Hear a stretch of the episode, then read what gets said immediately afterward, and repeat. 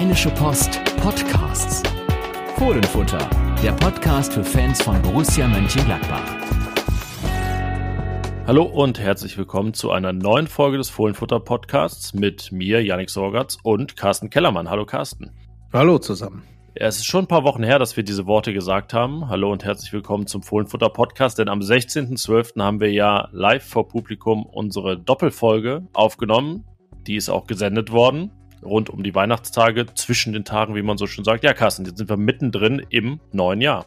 Genau, und äh, diesmal nicht mehr im äh, Laxeger, wo wir vor Publikum 30 Leute äh, saßen uns gegenüber und Yannick, es war ja ein Novum für uns, nicht ganz. Es gab schon mal die Publikumsfolge in Düsseldorf, aber so viele Leute, ähm, hat es dir eigentlich gefallen? Wir haben gar nicht so viel drüber gesprochen.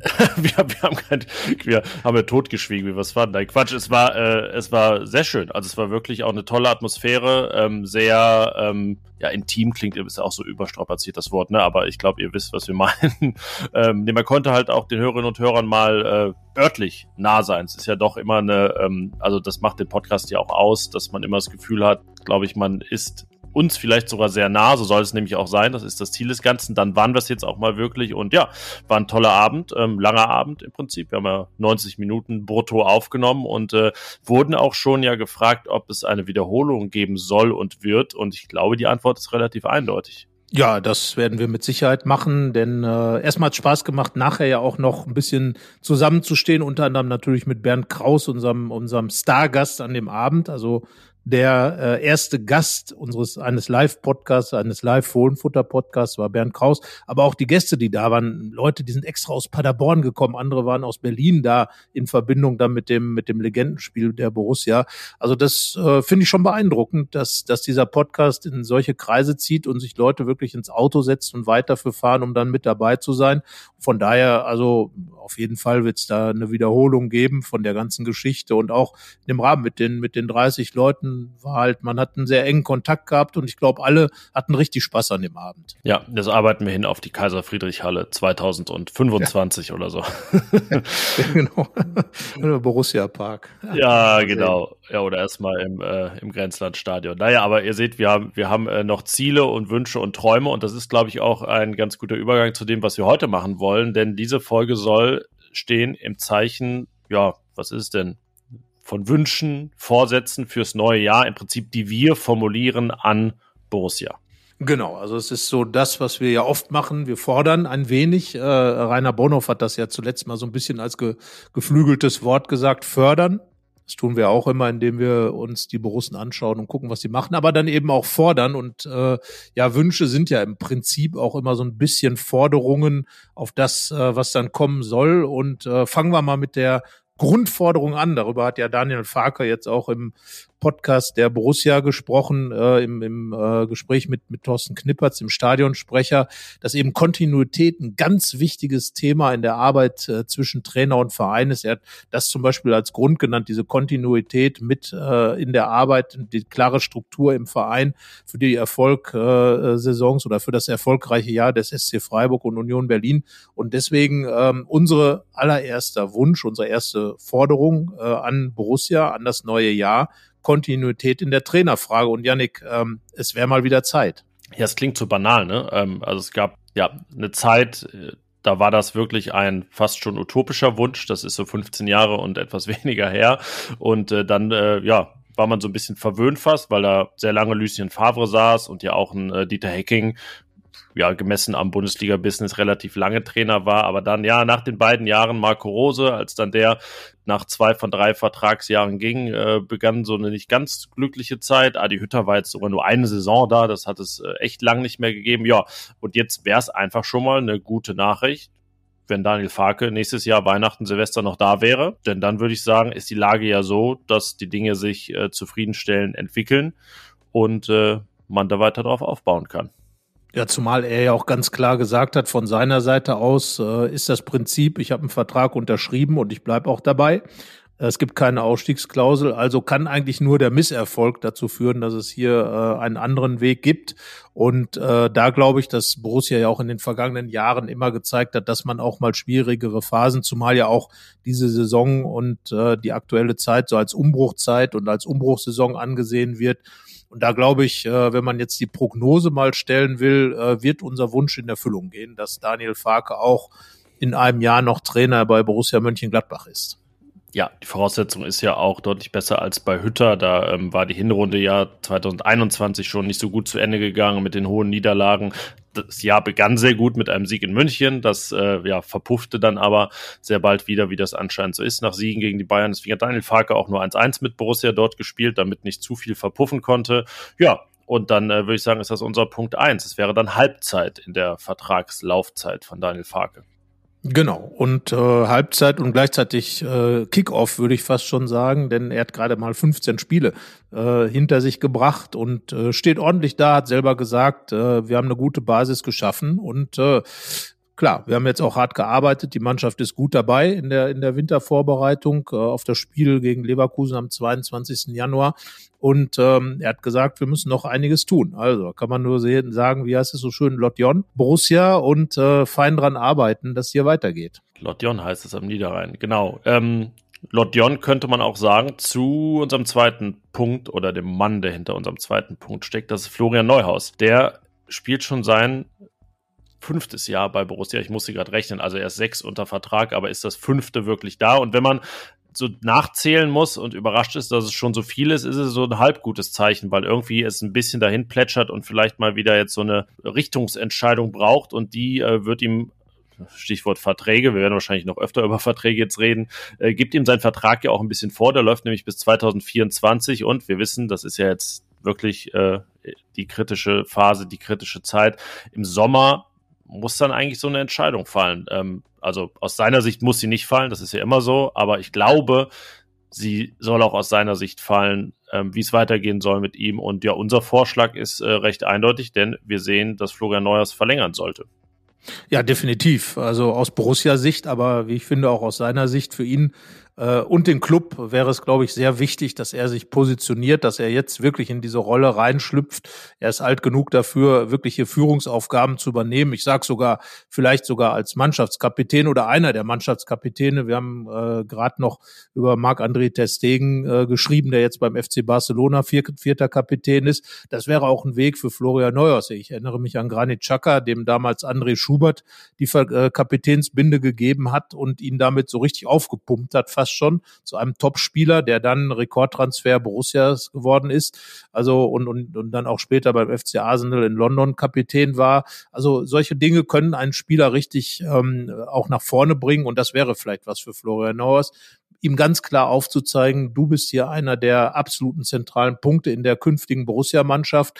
Du wirst hier eine Führungsaufgabe übernehmen und dann als Florian Neuers auch natürlich zu sagen, das ist ein richtig guter Job, den ich da übernehmen kann. Und ich glaube, man hat auch schon gesehen an Jonas Hofmann, aber auch an Markus Thüram, dass man auch bei Borussia Mönchengladbach, was das Thema Nationalmannschaft angeht, richtig weit kommen kann. Und das hat ihm auch der Mann gezeigt, mit dem er dann biografisch so ein bisschen verknüpft sein könnte. Dann Lars Stindl wurde ja ein Jahr, nachdem er zum Kapitän wurde, Nationalspieler. Das hat Florian Neuers schon geschafft, aber er lebte dann sozusagen seinen Karrierepeak und ähm, auch ein Stindl Jonas Hofmann ist auch ein Beispiel, hat ja gezeigt, dass es auch kein Problem ist, dann vielleicht ewiger Borusse zu werden oder Langzeit-Borusse bis in die äh, ja, Ü30-Zeit. Das äh, ist kein Makel, das ist mittlerweile, sage ich mal, ein sehr etablierter Karriereweg. Christoph Kramer ist ja auch nie gegangen. Ähm, andere stellen sich jetzt dann vielleicht nächsten Sommer mal die Frage, wie Nico Elvedi auch, ob sie diesen Weg gehen oder mal weggehen. Und ja, wir plädieren ganz klar dafür, dass Florian Neuhaus da eine zentrale Figur wird. Ähm, das könnte ja auch qua Position einfach werden, da Lars Stindl nun mal in die Jahre kommt und gekommen ist, wird 35 dieses Jahr und selbst wenn er nochmal verlängert, ja, viel länger dürfte es dann wahrscheinlich auch nicht gehen. Und äh, wenn dann als ja, Ergänzungsspieler ähm, ist er jetzt auch schon nicht immer unumstritten als äh, Stammspieler, beziehungsweise hat einfach nicht diese Minutenzahl von früher. Also ja, es gibt viele Möglichkeiten für Florian Neuhaus und äh, wir sagen ihm Marit nach Lotjon, ja. sagen wir Marit. Genau, ja, wir bleiben heute ein bisschen in der, in der Umgangssprache stecken, aber das ist es ja einfach. Man, man will ihm das ja förmlich zurufen. Geh ein bisschen aus dir raus, ähm, mach einfach das, was du damals in Mailand, dein Lieblingspass, Yannick, den er gespielt hat, als er nach dieser alten Packing-Geschichte im Prinzip 500 Leute aus dem Spiel genommen hat, so mehr oder weniger. Ich habe sogar tatsächlich an diesen Pass noch gedacht letztens und ich kann immer noch im Kopf irgendwie abrufen, dieses Geräusch einfach im leeren San Siro, wie er irgendwie dieses Bong äh, gegen den Ball tritt und dann Jonas Hofmann allein vom Tor steht. Ja, also das äh, ist eine Szene, vielleicht kriegt er die ja nochmal so hin. Ja, das und vor allem äh, hat das gezeigt, dass er eben auch diese Verantwortung im Spiel übernehmen kann und äh, dass er auch da in so einer Situation führen kann. Da sollte sich vielleicht selber ein bisschen mal anschauen, nochmal dieses Video von, von diesem Pass einfach oder aufs, äh, wie, wie Granit Xhaka seinen Jubellauf äh, nach dem Derby-Siegtor gegen Köln äh, auf dem Handy speichern, ab und zu mal angucken und sich dann selber so ein bisschen hochziehen. Ja, Florian Neuhaus, äh, wenn es nach uns geht, einer der aufsteigenden Personen im Jahr 2023 und ähm, der nächste Punkt, Tja, ich würde fast sagen, altes Lied, was Borussia Mönchengladbach angeht, das leider schon zu oft gesungen wurde und zwar in recht schiefen Tönen, nämlich der Umgang mit Favoritenrollen, Janik. Und wir haben ja äh, zusammen mit unseren Kollegen Thomas Krulke und Hanna Gobrecht, beziehungsweise natürlich Ladies First, Hanna Gobrecht und Thomas Krulke, ähm, haben wir ja ein bisschen geschaut, was so die, die äh, Probleme in der, in der vergangenen Saison waren. Und da sind wir ja fast nur bei solchen Spielen gewesen. Pokalspiel, äh, Spiele in, in Hannover, das Pokalspiel in Darmstadt, die beiden Spiele gingen verloren, dann natürlich das Spiel in Bochum. Das waren alles diese Spiele, ähm, wo man sagt, Mensch, Borussia, da wäre mal einfach mehr angesagt, geh mit deiner Favoritenrolle vernünftiger um. Ja, fülle sie aus und liefere ab. Denn das Gegenteil äh, hat ja sehr gut geklappt im Jahr 2022, nämlich die Spiele, in denen man eben nicht Favorit war. Gegen Bayern, Leipzig und Dortmund aus sechs Spielen 13 Punkte. Das ist ja sensationell, wenn, also, ne, ein Zweierschnitt, dann wird man um die Meisterschaft mitspielen. Ähm, also mehr als Zweierschnitt ja sogar. Ähm, ja, aber schon, schon gegen den Mittelbau wird es dann schwieriger. Also wirklich gegen ich habe mir die Jahrestabelle da nochmal genauer angesehen und gegen diesen Mittelbau Union, Freiburg, Wolfsburg, Köln, äh, insgesamt 13 Spieler gab es einen Sieg im Derby. Das sind ja so die, wo man sagt, ja, zumindest zu Hause gegen Köln und so weiter. Da hat man es dann auch ausgefüllt, ist man vielleicht Favorit, äh, Favorit. Und gegen die unteren Mannschaften in der Jahrestabelle 26 Punkte aus 13 Spielen klingt ganz gut, aber es ist tatsächlich so, dass man da eigentlich ähm, sogar mehr anpeilen müsste, weil man ja nicht davon ausgehen kann, dass man immer diese Punkte gegen die Favoriten holt. Also da mal ein bisschen Klarheit schaffen und einfach mal von vorne weg ähm, dann so ein, so ein Spiel vielleicht auch in Bochum, ähm, kommen wir gleich noch zu zum Stichwort in Bochum, ähm, ja, das einfach mal machen, oder?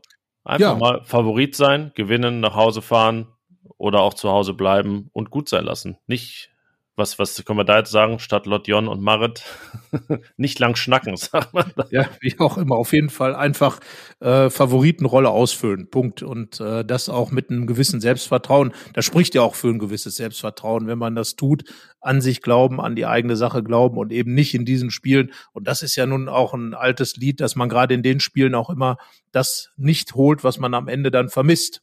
Das sind dann die Punkte, die richtig schmerzen. Erinnern wir uns an beispielsweise vergangene Saison das Spiel in Stuttgart, als man da einfach äh, 2-0 führt und, und auf dem lockeren Weg oder es aussah, als wenn man genau das tun würde. Nicht schön, aber eben äh, äh, erfolgreich zu sein. Und äh, ja, dann geht das Spiel noch verloren und, und letzten Endes ist das einer der, der großen Punkte, wo man sagt, da ging die ganze Geschichte mit Adi Hütter, da ging so vieles den Bach runter. Naja, und äh, sowas sollte möglichst wenig passieren. Wie gesagt, 2,23 Borussia kann Favorit sein.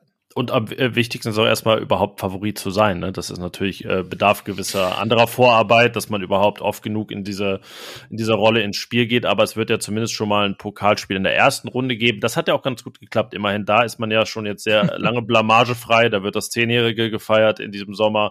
Aber dann ja diese, dieses Pokal aus einfach zweimal in einem Jahr gegen den Zweitligisten. Das ist, glaube ich, ein sehr gutes Beispiel zusammen mit diesem Bochum-Spiel, wie es nicht laufen soll.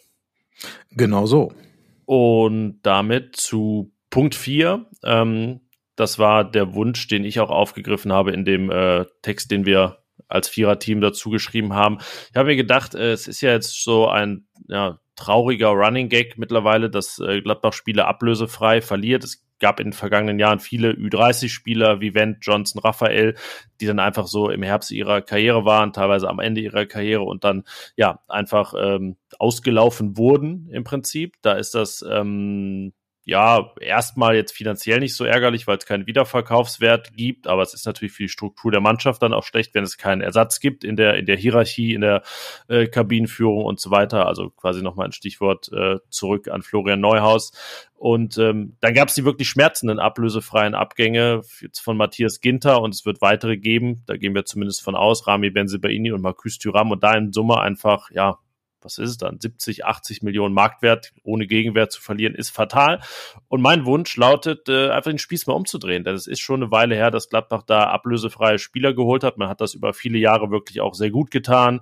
Ich denke da an eben Fabian Johnson, Ibrahima Traoré, Tobi Strobel, Florian Neuhaus kam auch ablösefrei äh, von 1860 München. Und äh, auf dem Markt sollte man einfach vielleicht auch mal aktiv werden. Nee, nicht vielleicht, ganz bestimmt sollte man das. Ganz explizit sich da mal diese Liste ansehen, schauen, was geht und ähm, ja, einfach mal einem anderen Verein so wie tun, wie das jetzt andere Vereine Borussia tun.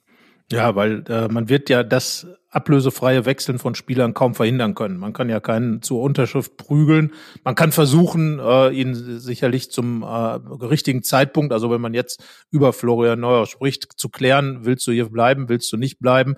Und wenn er eben sagt, nein, mein Weg ist ein anderer ab äh, dies und äh, dann eben versuchen, vielleicht einen Verein zu finden. Aber nochmal, äh, es gehören ja immer da zwei zu, äh, wenn ein Vertrag besteht und deswegen kann man nur selbst handeln und dann einfach rechtzeitig, so wie es damals ja auch gewesen ist, Spieler wie Fabian Johnson oder Ibrahima Traoré oder äh, anzusprechen und zu wissen, die kann man zu uns locken, zu Borussia Mönchengladbach locken. Und ja, wenn man in die Liste reinschaut, sind ja auch einige interessante Namen dabei. Auf allen, äh, auch äh, sagen wir mal, Gehaltsebenen ähm, kann man sich da äh, was vorstellen. Und ja, da muss man dann, glaube ich, schnell genug sein, gut argumentieren. Ich glaube, dass Borussia Mönchengladbach ähm, äh, da sicherlich auch für, für viele Spieler noch ein, ein interessanter Club ist, auch wenn man jetzt die äh, letzten zwei Saisons Europa verpasst hat.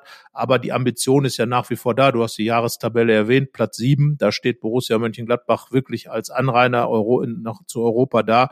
Naja, und damit muss man eben hausieren gehen, da muss man gute Argumente finden. Und ähm, wie gesagt, man wird die ablösefreien Wechsel möglicherweise nicht immer verhindern können. Sie werden immer schmerzhaft sein, aber du hast es gesagt, dann dreh den Spieß um und tu es einfach in Richtung anderer Clubs. Und naja, das ist dann eben so. Aber dazu gehört natürlich auch auf Zack zu sein, genau zum richtigen Zeitpunkt die Leute anzusprechen.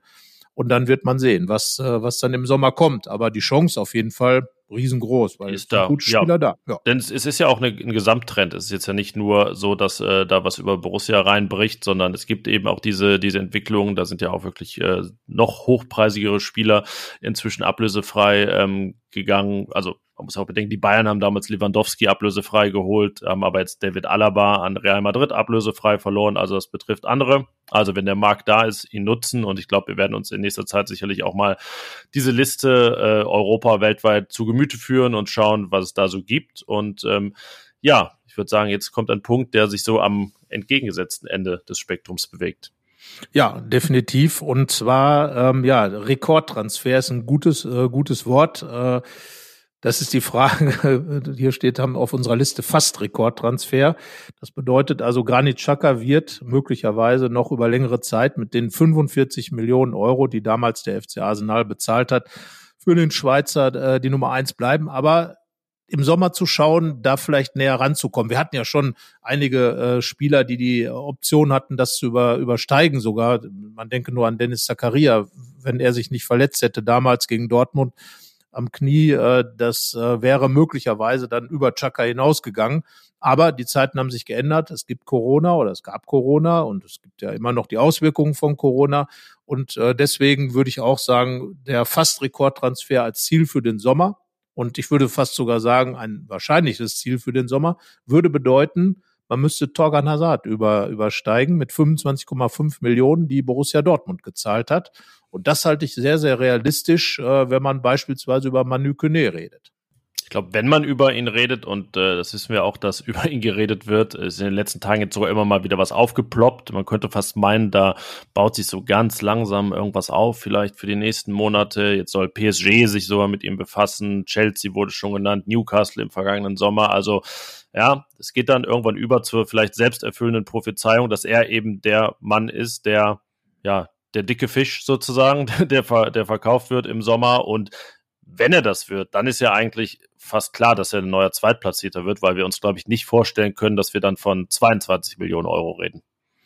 Gut, äh, also es ist halt immer äh, die Frage, wie sich die Dinge entwickeln, aber ich würde auch sagen, äh, man muss ja als Borussia Mönchengladbach dann auch schauen, ähm, den, den richtigen Punkt zu kriegen und das bedeutet natürlich auch, jetzt werden wieder viele oder der ein oder andere wird denken, Mensch, das ist ja, als wenn die beiden hier über Menschenhandel reden, aber es ist nun mal Profifußball, da werden nun mal Ablösesummen für Spieler bezahlt.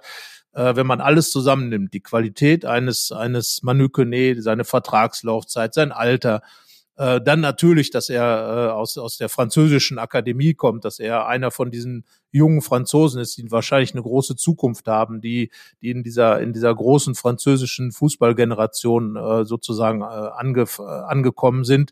Ja, das sind alles Punkte, die natürlich einen Marktwert beeinflussen und äh, dazu führen, plus gute Leistung. Und ähm, wir, wir werden ja später noch über das letzte Spiel gegen Dortmund reden, aber wie er aus diesem Fußballjahr rausgekommen ist mit einem beeindruckenden Tor.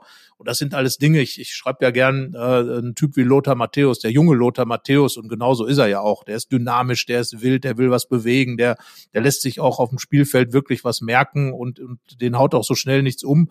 wenn man dann so sich an die, die frühe Zeit von Lothar Matthäus in Gladbach erinnert, da sind schon viele Parallelen da. Dieses Tor zum Beispiel auch, was er geschossen hat, auch fast ein typisches Matthäus-Tor. Und all diese Dinge sind natürlich auf dem Fußballmarkt sehr gefragt. Und darum sage ich, natürlich muss ein äh, Manu Kone da auch dann richtig was bringen. Und da bin ich schon auch im 30 Millionen Bereich dann unterwegs. Ich denke auch. Und er hat einfach dieses Paket. Du hast sein, seine Nationalität angesprochen. Die ist ja schon mal 5 Millionen drauf. Wenn da ein junger Franzose ist, das ist ja hyper beliebt. Also nehmen wir allein mal Spieler wie äh, Fofana, der zu Chelsea gewechselt ist für, ich glaube, 90 Millionen, der nicht mal bei der WM dabei war und auch andere Kandidaten. Ähm, ja, da ähm, macht allein das schon einiges aus. 23 ist er dann im nächsten Sommer, wird äh, drei, nee, 22 sogar erst, sorry. Äh, hat dann aber drei komplette Profijahre hinter sich, zwei bei Borussia Mönchengladbach. Ich habe eine Statistik gesehen, er hat 2022 in den fünf Top-Ligen als Mittelfeldspieler die meisten erfolgreichen Dribblings. Also er hat ja auch wirklich ja für Schlaglichter schon gesorgt und ähm, vom Gesamtpaket ähm, würde ich sagen, ja, passt das schon. Ist wild auf dem Platz, ist aber, glaube ich, ein sehr vernünftiger, teilweise sogar zurückgezogener äh, Typ daneben. Also diese Mischung aus Vernunft und Wildheit ist ja auch immer noch was Spannendes. Also ich würde sagen, ja, da müssen wir gar nicht den Preis hochtreiben. Wenn es Interessenten gibt, dann wird das schon zum Selbstläufer werden. Dass dieser Preis eben das erfüllt, was wir hier auf der Liste stehen haben, nämlich fast Rekordtransfer. Genau, zumal kommt ja noch dazu, das darf man heutzutage ja auch nicht vergessen. Er ist halt auch ein Typ, den man, den man gut verkaufen kann. Er ist ja auch für Gladbach irgendwo schon ein Werbeträger. Er ähm, ist halt, er fällt auf durch sein Spiel, durch sein, sein Äußeres, äh, durch die Art und Weise, wie er sich eben auch dann gibt als cooler Typ. Das ist halt auch was, was, was eben einfach wichtig ist, heute sich so ein bisschen auch darzustellen und äh, gehört dazu, wenn man dann den Fokus natürlich auf das Wesentliche und das ist bei ihm natürlich der Fall auf den Fußball dann einfach hat. Und äh, ja, also ich glaube, du hast es gesagt, das Gesamtpaket perfekt für Gladbach, tut natürlich immer weh, diese Spieler zu verlieren, aber genau das muss ja wieder das Prinzip werden und durch Kone kann man ja da auch als Borussia Mönchengladbach wieder zu diesem Punkt kommen. Zum richtigen Zeitpunkt den, den Weg äh, äh, dann eben verändern, zu sagen, okay, wir verlieren Kone, wir verlieren große, große Qualität, aber wir fangen das auf, weil wir eben gut vorbereitet sind. Und ich glaube, man muss einfach als Borussia Mönchengladbach jetzt schauen, als ähm, Roland Wirkus, der Manager, und Daniel Farke, der Trainer, welche Spieler sind unter Umständen äh, die, die den Kone ersetzen können? Wie ist der Weg, den wir dann gehen wollen äh, an der Stelle? Und von daher, es ist genug Zeit da. Der Sommer ist noch ein bisschen entfernt. Kone will sich empfehlen, kann sich empfehlen, wird also gut spielen müssen. Borussia wird davon profitieren, hat Zeit, äh, da zu schauen, möglicherweise auch Geld äh, in, dann in verschiedene Spieler. Man denkt natürlich an Julian Weigel, der gekauft werden soll. Das ist ja das, äh, der, das erklärte Ziel der Borussen. Und auch äh, Weigel würde gerne bleiben. Also plus einen weiteren guten Mittelfeldspieler. Ja, da wird Kone auf jeden Fall Türen aufmachen. Dann, wenn er tatsächlich dann so transferiert wird, wie wir uns das vorstellen. Ja, und äh, wir schauen, wir machen da natürlich den Abgleich irgendwann wahrscheinlich, ja, Ende des Jahres, denke ich mal, können wir in unserem Rückblick uns ja mal die Liste vornehmen und schauen, was dann wirklich passiert ist. Ja, so ein bisschen ungewiss ist das auch bei den äh, beiden, die hier bei Punkt 6 stehen auf unserer Liste. Hier steht, Ngumu und Wolf müssen liefern. Was ist damit gemeint? Die beiden ähm, haben viel Geld gekostet erstmal, muss man sagen. Acht Millionen 11,5 Millionen oder 11 Millionen in, inklusive Leihgebühr ist viel Geld für Borussia Mönchengladbach. Äh, Hannes Wolf ist jetzt schon das dritte Jahr da und ähm, ja, vielleicht fangen wir mal mit ihm an. So richtig weiß man immer noch nicht, wo es hingeht. Zum einen, weil er zuletzt wieder verletzt war und zum anderen, weil ja auch immer noch nicht so richtig klar ist, was kann er sein, was will er sein, was soll er sein. Ja, ich glaube, er hat einfach das Problem, dass er aus einer ganz klar definierten Situation herausgekommen ist, nämlich als RB-Fußball Kind sozusagen, ist aufgewachsen in diesem RB-Fußball, spielt auch so, ähm, ist gekommen, als Marco Rose ihr Trainer war, ähm, hat sich dann kurioserweise auch bei Adi Hütter eigentlich nicht äh, durchsetzen können, wobei er eigentlich ein Spieler sein sollte, der mit seiner Art, mit diesem immer äh, versuchen, den Ball zu erobern, immer fickerig zu sein auf dem Platz, eigentlich äh, zum Hütter-Fußball hätte passen können. Aber ähm, klar, er war dann anfällig ähm, und hat irgendwie auch sein Standing äh, war immer ein bisschen schwierig, weil er eben dann auch in Verbindung gebracht wird oder wurde mit Marco Rose. Ähm, ich sage, dass Hannes Wolf ein Spieler sein kann, der Borussia helfen kann und gut tun kann, weil er eben ein bisschen anders ist. Da muss man natürlich auch schauen als Trainer, wie integriere ich diesen Spieler. Er ist keiner, der mit großen Ballbesitzgeschichten äh, umgehen kann, aber er ist halt einer, der vielleicht einem Spiel neue Elemente hinzufügen kann. Aber da muss man jetzt ganz klar sagen, und das wird später auch die Ansage in Anführungsstrichen an Ngumo sein, da muss man jetzt auch mal fordern, ja, Wolf, dann zeig jetzt mal, wer ist der, was für ein Wolf bist du denn jetzt? Äh, bist du ein Wolf, der zu Gladbach passt oder eben nicht? Und darum wird, äh, wir haben ja die, äh, die Voraussage gemacht, für welche Spieler es eine extrem wichtige Rückrunde wird und oder Restsaison wird. Und dazu gehört für mich ganz klar Hannes Wolf, weil da wird sich schon der Weg entscheiden, ob er jetzt in Gladbach noch bleiben kann. Er hat ja auch einen Vertrag bis 2024 und äh, oder ob er dann vielleicht auch jemand ist, der dann am Ende dieser Saison dann verschwindet und ja, dann als was auch immer. Er selbst hat gesagt, ich bin kein Flop, kann ich nur sagen. Dann bitte zeigen, Herr Wolf.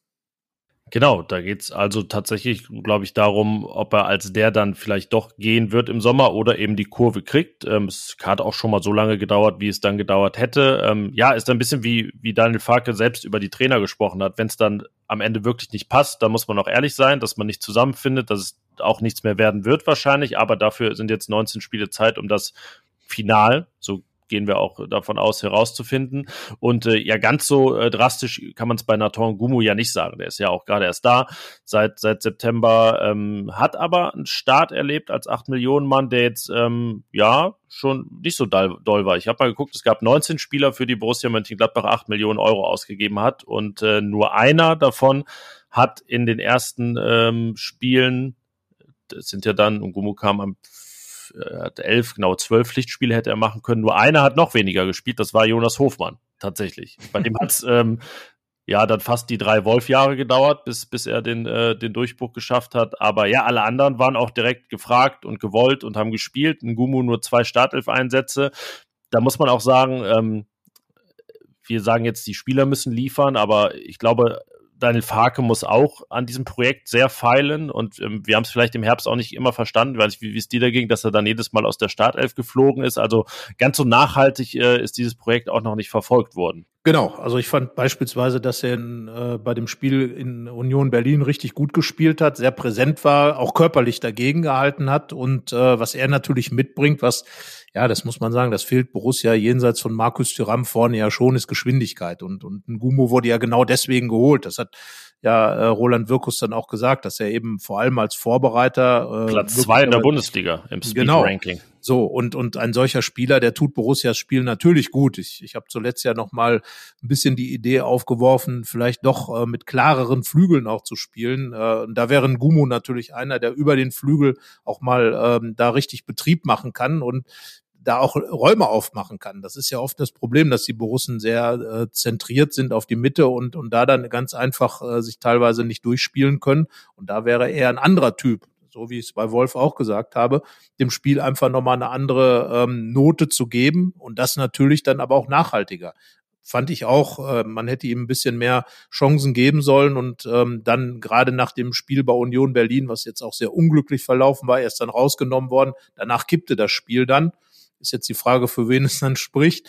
Aber ähm, ja, am Ende ist es so, dass er, finde ich, zu wenig gespielt hat, dafür, dass er eben im Kontext der gesamten Situation, auch wirtschaftlich von Borussia Mönchengladbach, ein richtig teurer Einkauf gewesen ist. Ja, genau, das äh, darf man nicht vergessen. Und ähm, er hat so eine Schonzeit natürlich verdient. Ähm, er wird, ja, ist immer, er ist in so einem Alter, wo man immer schauen muss, wie man es verargumentiert. Er wird auch schon 23, kann man fast sagen, ähm, im März. Also ist da jetzt auch kein Talent mehr, ähm, der als, das als Teenager gekommen ist und ähm, vielleicht zwei, drei Jahre kriegen kann, äh, irgendwie nochmal U23 spielt, sondern ja, irgendwann muss es dann funktionieren. Aber da sind, wie gesagt, auch alle im Boot und ähm, ja, ich hoffe, dass das dann in der Rückrunde einfach auch mehr Chancen gibt, er sie nutzen kann, denn äh, die Ansätze, die sind ja da und dann wird es auch mal ein Endprodukt geben, wie Daniel Farke es genannt hat, nämlich einen Scorer-Punkt. Ja, das äh, wäre für beide sicherlich äh, mal ein Punkt. Das ist ja so das, was ich mir dann dann auch wünschen würde von Spielern wie Ihnen, wenn sie dann reinkommen, vielleicht gar nicht über die Startelf sich dazu empfehlen, aber wenn sie reinkommen, einfach mal was äh, was hinstellen, mal den Ball ins Tor schießen, mal ein Tor vorbereiten, mal genau solchen Akzent setzen, vielleicht mal ein Spiel zu kippen. Und das ist ja was, was dem Gladbacher Spiel in der in, in den ersten 15 Spielen und natürlich insbesondere auch im Pokalspiel in Darmstadt abging, dass man da am Ende nochmal durch Wechsel irgendwas bewegen konnte. Und auch darüber kann man sich doch als Spieler wunderbar platzieren. Man muss gar nicht immer über die Startelf, sondern dann, wenn man dann reinkommt, Dinge zu bewegen, wunderbar. Und das wäre vielleicht erstmal der Weg für beide, insbesondere auch für Hannes Wolf, aber auch für Nathan Gumu, zu sagen, ich komme rein und ich bewege dann richtig was. Und damit, dann zeige ich dem Trainer, du kommst an mir vielleicht auch gar nicht für die Startelf vorbei. Das wäre das, was ich mir wirklich von beiden wünschen würde. Reinkommen und dann aber richtig mal was auf den Platz bringen für die letzten Minuten und so dann eben auch diese Problematik, dass eben von der Bank zu wenig kommt, auch mal so ein bisschen anzugehen. Auch da, da sind die Spieler gefordert. Ja, da sind dann vielleicht auch die drei Testspiele ganz aufschlussreich vor dem äh, Bundesliga-Restart. Also es ist ja einfach so, dass Manaton Gumu, der die Vorbereitung nicht mitgemacht hat, noch gar nicht so viel hat spielen sehen. Es gibt ja dann Zugänge, die in der Vorbereitung spielen und dann vielleicht wenig in der Liga, aber er hat überhaupt erst äh, 255 Minuten in allen Wettbewerben. Das ist nicht sonderlich viel in vier Monaten und ähm, ja, theoretisch kann er es in drei Testspielen schon übertreffen, wenn er da ganz viel zum Einsatz kommt. Und ja, das sollte dann auch das Ziel sein in der Bundesliga. Machst du weiter mit Punkt, wo sind wir denn? Sieben. Sieben ja, Punkt elf. sieben. Und ja, wir sind, wir sind äh, weiterhin auf der Ersatzbank, sage ich jetzt mal, wobei äh, der junge Mann, über den wir jetzt reden, äh, zunächst einmal zuletzt nicht auf der Ersatzbank gesessen hat, sondern im Tor stand, äh, Jan Olschowski, und richtig gut gespielt hat. Also gegen Dortmund kann man rückblickend nur noch mal sagen, Chapeau, Hut ab, klasse, klasse gehalten. Was mir aber noch fast noch besser gefallen hat, und daraus würde ich auch äh, ganz klar unseren Wunsch, den wir dann ja mit seinem Namen verbinden, auch ableiten. Die Art und Weise, wie er sich da wirklich auf dem Platz schon in die Mannschaft reingefuchst hat, wie er auch Kommandos von hinten rausgegeben hat, wie er ein richtiger Keeper gewesen ist, der der der Mannschaft richtig was gegeben hat und äh, durch seine Paraden, aber eben auch durch seine Präsenz im Strafraum ähm, auf dem Platz. Und darum sage ich, der Vertrag von Jan Olschowski läuft aus. Er ist einer von, von vielen, deren Vertrag am Ende dieser Saison ausläuft. Verlängern, klare Perspektive aufzeigen, mindestens als Nummer zwei in die nächste Saison zu gehen oder mit einer starken Laie, vielleicht sogar in die Bundesliga, den Spieler aufbauen, um ihn dann wirklich auch aufzubauen für die Zeit nach Jan Sommer, die irgendwann ja kommen wird. Da hoffen wir natürlich, dass es noch ein bisschen dauert. Also wir hoffen das für Borussia Mönchengladbach, weil einfach einer der besten Torhüter Europas im Moment da ist und da, da müssen wir auch nicht drüber reden, dass das, äh, dass das so ist mit Jan Sommer. Aber Jan Olschowski verlängern und ganz klar aufbauen. Oder siehst du das anders? Das sehe ich nicht anders. Äh, ich sehe es so, dass äh, zwischen dieser und der nächsten Folge natürlich bei Jan Sommer immer irgendwas passieren könnte. Also, falls das schon passiert ist und ihr jetzt irgendwie am Samstag oder so die Folge hört, ne, wir nehmen am Montag auf. man weiß ja nie, was passiert. Aber ähm, es geht ja darum, Sachen zu tun, die man eben auch kontrollieren kann theoretisch kann Jan Olschowski einfach auch sagen, nö, ich mache hier gar nichts und ich äh, wechsle ablösefrei. Aber ja, ich glaube, bei einem 21-Jährigen hat man da vielleicht noch andere Mittel, bei einem, der seit der U9 wirklich bei, bei Borussia ist. Und ähm, man muss es ja da auch einfach mal andersrum denken, wie fatal wäre es denn, jemand so lange als Torwart aufzubauen. Jetzt äh, feiert er sein Debüt und dann geht er ablösefrei ein halbes Jahr später. Also das gilt es, um alles in der Welt, bin ich fast geneigt zu sagen, zu verhindern, dann eine gute Lösung zu finden, ihm eine Perspektive aufzuzeigen. Ähm, überhaupt sicherlich mal so auf der Torwartposition viel zu regeln. Es sind ja zwei Torhüter gerade verliehen, Moritz Nikolas und Jonas Kerskin. Und ja, in dieser Neuordnung dann auch ähm, dafür sorgen, dass Jan Olschowski da eine Unterschrift unter einen Vertrag setzt. Ja, also ne, nochmal, äh, wenn Jan Sommer geht, also wie gesagt, alles ist möglich und zwar mehr oder weniger gefühlt ja stündlich. Also es kommen ja auch stündlich irgendwelche Wasserstandsmeldungen rein, ja, nein, vielleicht nach dem alten Prinzip. Ähm, aber die Frage ist dann halt, wenn Jan Sommer geht, kann Jan Jan Olszowski sofort die Nummer eins werden? Ich weiß nicht, ob ihm das sofort einen Gefallen tun würde ob man da vielleicht nicht eine, zumindest mal für eine Saison eine Übergangslösung schafft. Aber entscheidend ist, Jan Olszowski verlängern und dann im Kontext der dann bestehenden Situation ähm, eine gute Lösung zu finden für die neue Saison. Wie gesagt, entweder als Nummer zwei oder eben mit einer starken Laie ihn, ihn voranbringen. Und ähm, ja, du hast es absolut zu Recht gesagt, sehe ich genauso. Es wäre echt fatal, wenn man so viel investiert hat in den Spieler und dann äh, die, die Chance nicht nutzt, ihn weiter aufzubauen. Nicht ganz so viel ist es bei unserem Mann auf Position 8 von 11 in unserer Wunschliste für 2000 23. Also es noch die, sind noch die Tage, an denen man erstmal es über die Lippen bekommen muss, 2023. Ähm, die Rede ist von Evandro Borges Sanchez. Hier steht mehr Einsätze für den Borussia-Weg. Er ist ja als einer der jüngsten, die da jetzt gerade wirklich auch Einsatzchancen haben und relativ nah dran sind und ähm, auch schon gespielt hat, ähm, so ein bisschen, ja, ein Vorbild für viele andere, ihnen zu zeigen, dass man das auch schaffen kann. Und ähm, ja, es ist seit, seit Roland Wirkus Manager ist, äh, sehr viel über diesen Borussia-Weg gesprochen worden, über die Säulen, von denen eine eben der eigene Nachwuchs ist. Und die, finde ich, muss man einfach auch vehementer pflegen. Es mag schwierig sein und ähm, vielleicht dann auch jetzt nicht äh, die Lösung sein, da irgendwie sechs Leute aus der U19 in Profikader einfach zu ziehen und dann läuft das schon. Aber ähm, ja, trotzdem glaube ich, muss es dann so sein, an gewissen Punkten, gerade bei 50-50-Entscheidungen, dass dann die Jugend den Vorzug erhält. Äh, hinten rechts bei Joe Skelly, der kein, kein richtiges Eingewächs hat das ja schon sehr gut geklappt. Es wird hoffentlich auch klappen bei Luca Netz, äh, wenn dann Rami Benzebaini geht. Ähm, Luca Netz auch eben kein richtiges Eingewächs. Äh, in Luxemburg wird man das bei Boris, Boris Sanchez vielleicht auch anders sehen, aber er steht eben für diesen Weg und den sollte man dann auch untermauern im Jahr 2023. Ja, zumal er ja auch äh, ein paar Dinge einbringt, eben diese Geschwindigkeit auch mit Ball.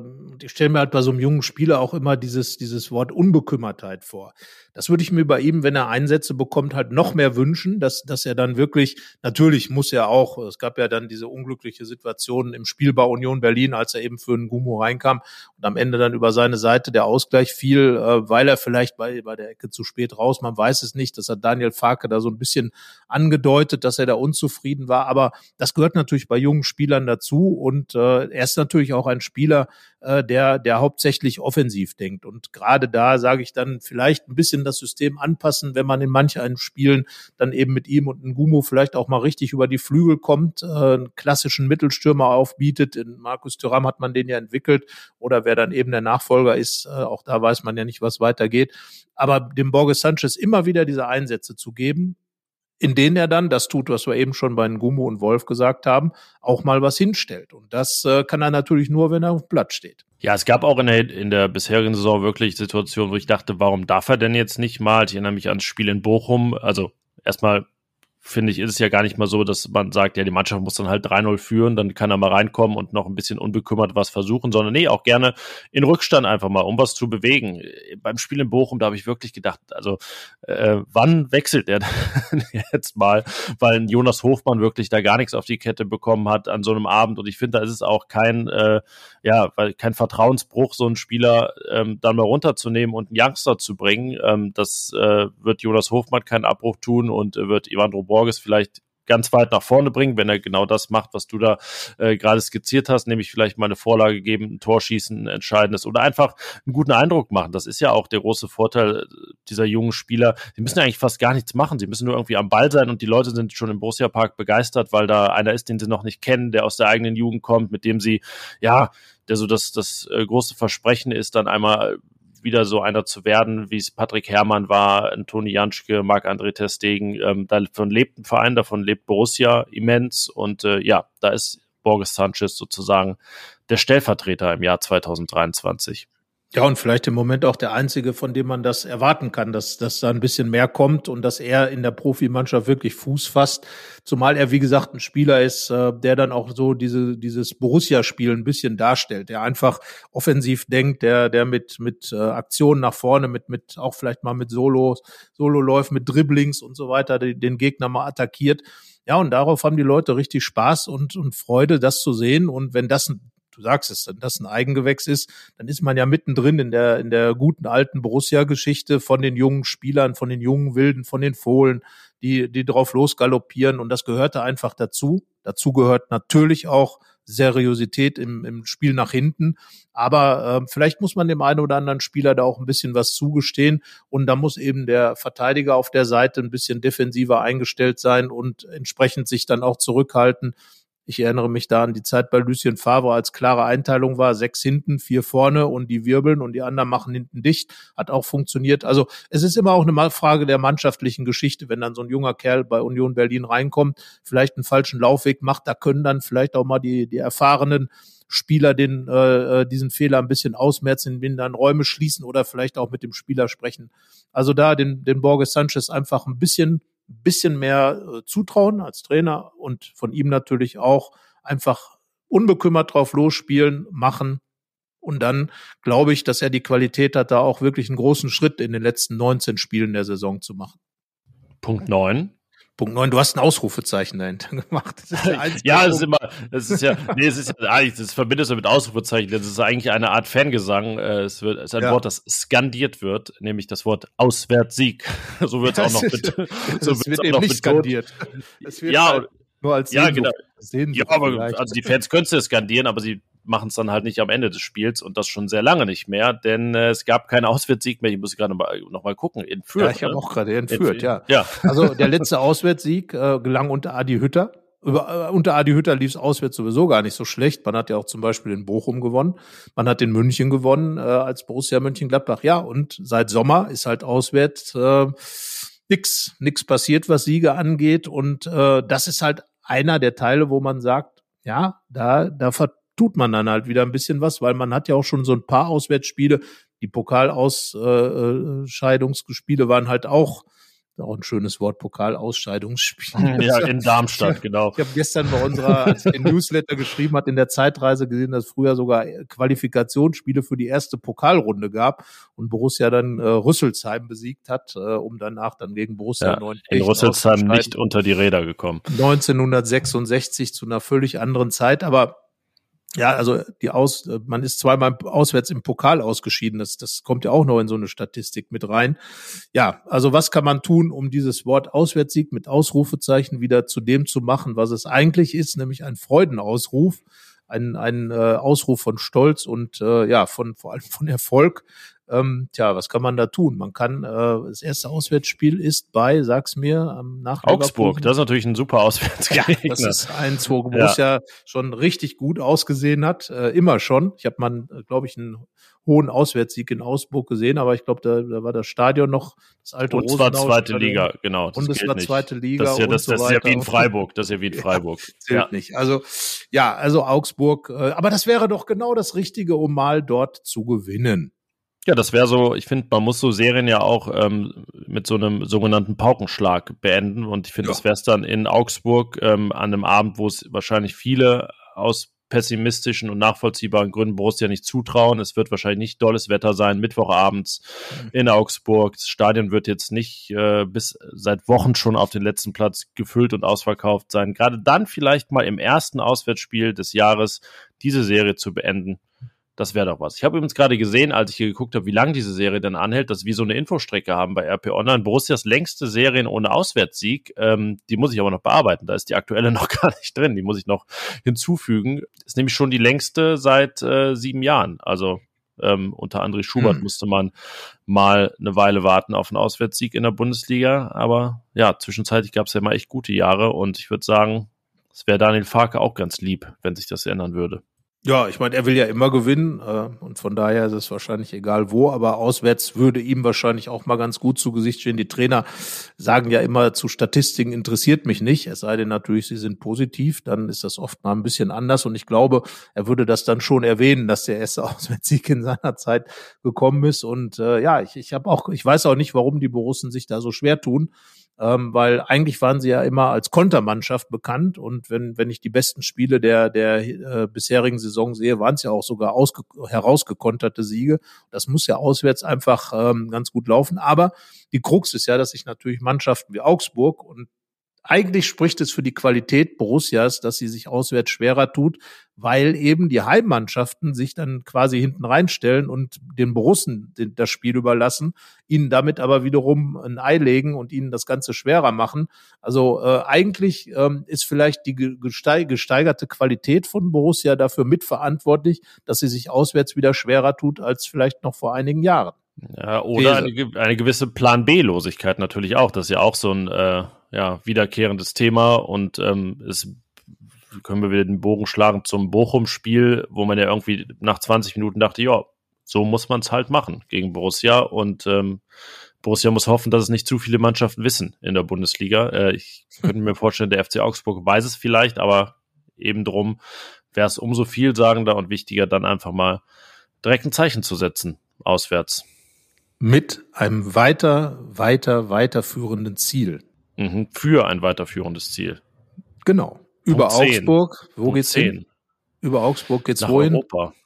Ja, irgendwie schon, ne? Wenn man nicht, das ist mir gar nicht mehr ganz so weit in ein, ein neues europäisches Land, aber ja, äh, klar, Europa. Also für mich, für mich muss das eigentlich intern, wenigstens intern, kann natürlich darüber diskutieren, wie weit man sich aus dem Fenster auch extern lehnt, aber zum Beispiel Nico Elvi, der hat es ja auch so ein bisschen ganz zart, zärtlich angedeutet, ja, wir wollen nach Europa, ja, dann ruft's doch mal laut raus, weil vielleicht ist das genau der Push, den man braucht, eben am Ende nicht Platz acht zu bekommen, weil irgendwer anders es einfach noch mehr will und dann in der Nachspielzeit irgendwelche Tore fallen, die dann Borussia den Conference League Teilnahme kosten und äh, tolle Reisen nach was weiß ich wohin.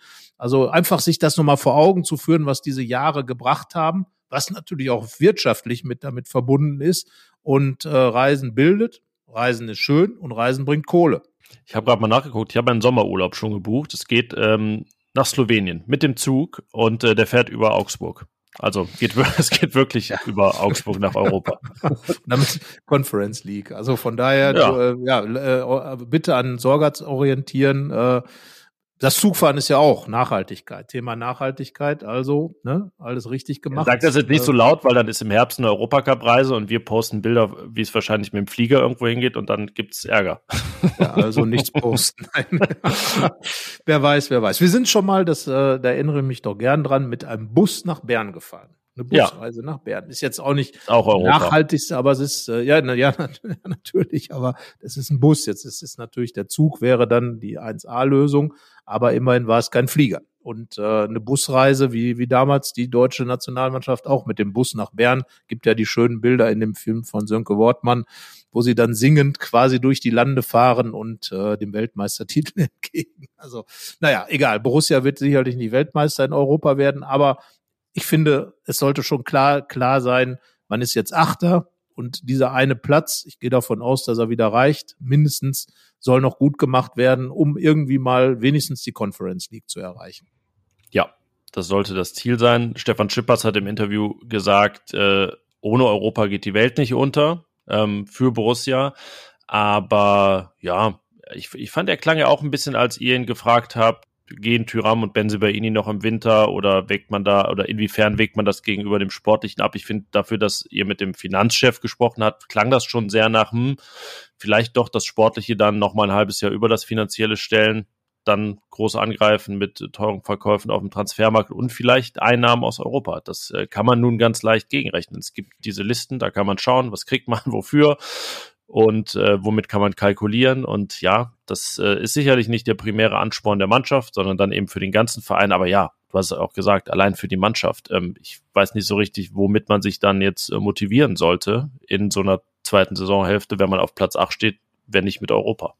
So sieht's aus. Und ich sag nochmal, schon oft geschrieben, schon oft gesagt, wir, wir alle, äh, dass du letzten Endes in der Liga, in der Bundesliga, in der bis zu sieben Mannschaften europäisch spielen, als Borussia Mönchengladbach äh, schon das Ziel haben solltest, einen dieser sieben Mannschaften zu sein. Und da reden wir nicht über die Champions League und, und irgendwie äh, die Sucht nach der Champions League, sondern tatsächlich darüber, dass, dass man Platz sieben als realistisches Ziel ansieht. Wie gesagt, die Jahrestabelle Platz sieben finde ich, kann man das ruhig schon mal ableiten. Auch in der, in der, ja, in der Wertetabelle, Mannschaftswert, stehen die Borussen in etwa in diesem Bereich, je nachdem, wie man dann eben die, die Marktwerte definiert. Aber es bleibt ja für alle Clubs dann gleich in der, in der Konstellation. Also, es gibt genug Gründe zu sagen, Borussia hat die Qualität. Das hat auch keiner von Borussia, äh, weder die Spieler noch, äh, noch der Trainer noch der Manager bestritten. Also, vielleicht eine klarere Ansage machen, um so auch der Mannschaft klar zu zeigen, wo es hingehen soll. Ja, ich meine, sieben Mannschaften nach Europa.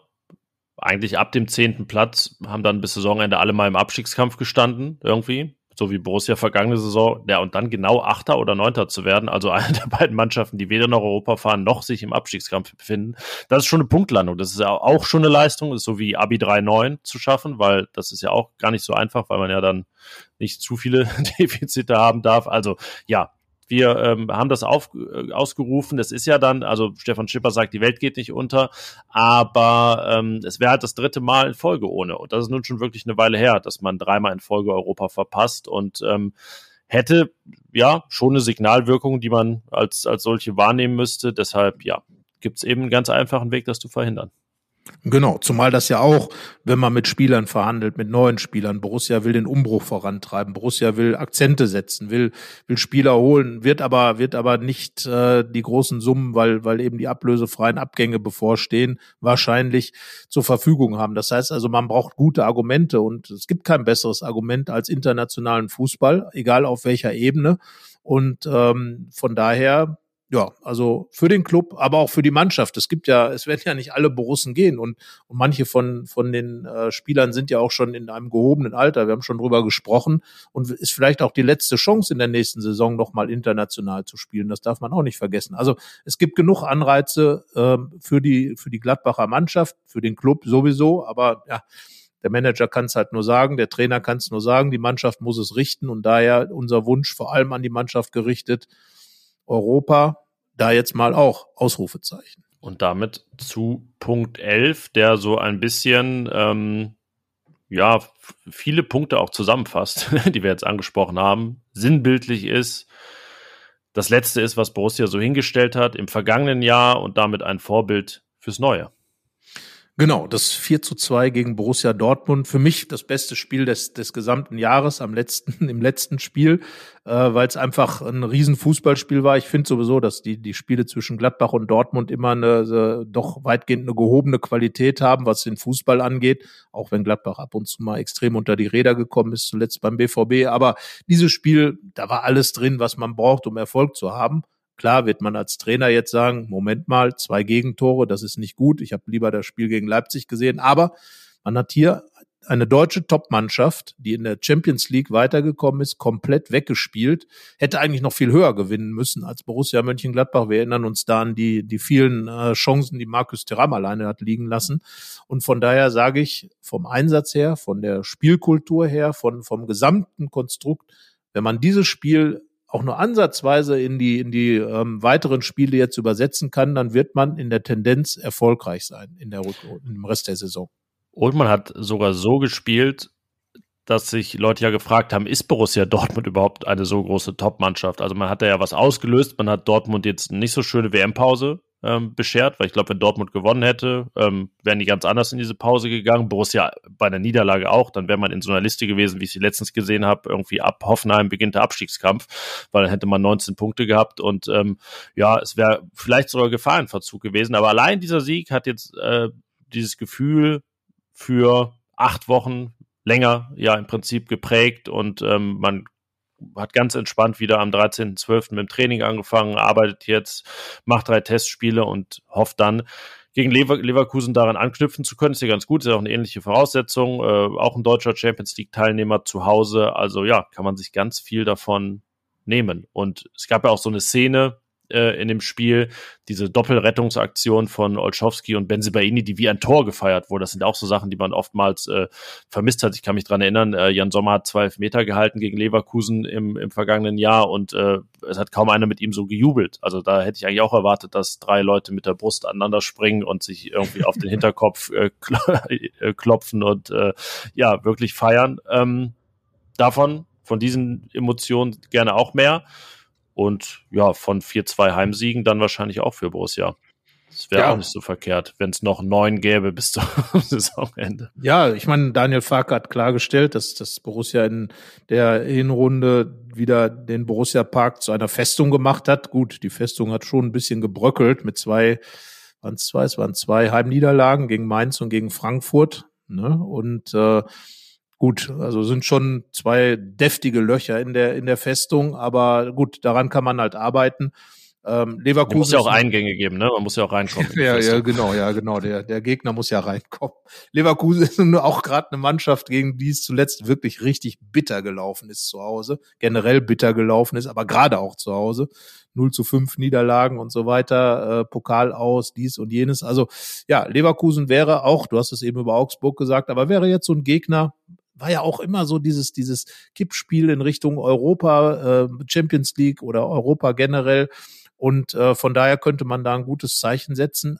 Und mit dem, was man gegen Dortmund auf die Platte gebracht hat, da kann Borussia Mönchengladbach definitiv gegen jeden, jeden Gegner richtig protzen. Und äh, ja, weiß ich nicht. Äh, Daniel Farke ist jetzt ja keiner, der so diese einfache Motivationskultur hegt und pflegt, aber einfach nochmal einen schönen Fernsehabend machen, sich die besten Szenen ähm, vom äh, Philipp Schützendorf, dem Videoanalysten, zusammenschneiden lassen und dann ganz genüsslich nochmal schauen, wie man gegen Borussia Dortmund gewonnen hat.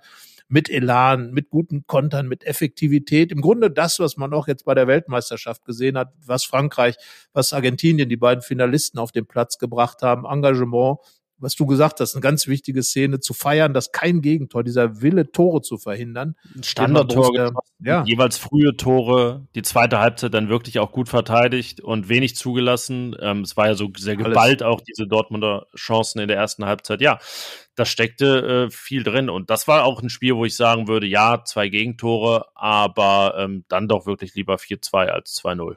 Ja, also ich sag mal, äh, Hennes Weißweiler wäre begeistert gewesen, der äh, Vater der Fohlenelf. Damit ist ja alles gesagt. Damit ist alles gesagt. Das damit ist, äh, äh wenn man, zur wenn man Blaupause. Sagt, genau, das ist die Blaupause. Ähm, wie gesagt, ne, Leipzig, ja, aber da ist der Makel für mich, dass Leipzig vorher schon auch noch ein schweres äh, Champions League-Spiel hatte und generell nicht so in Fahrt war. Also von daher BVB-Spiel als Blaupause top und äh, Hennes Weißweiler wird sich drüber freuen.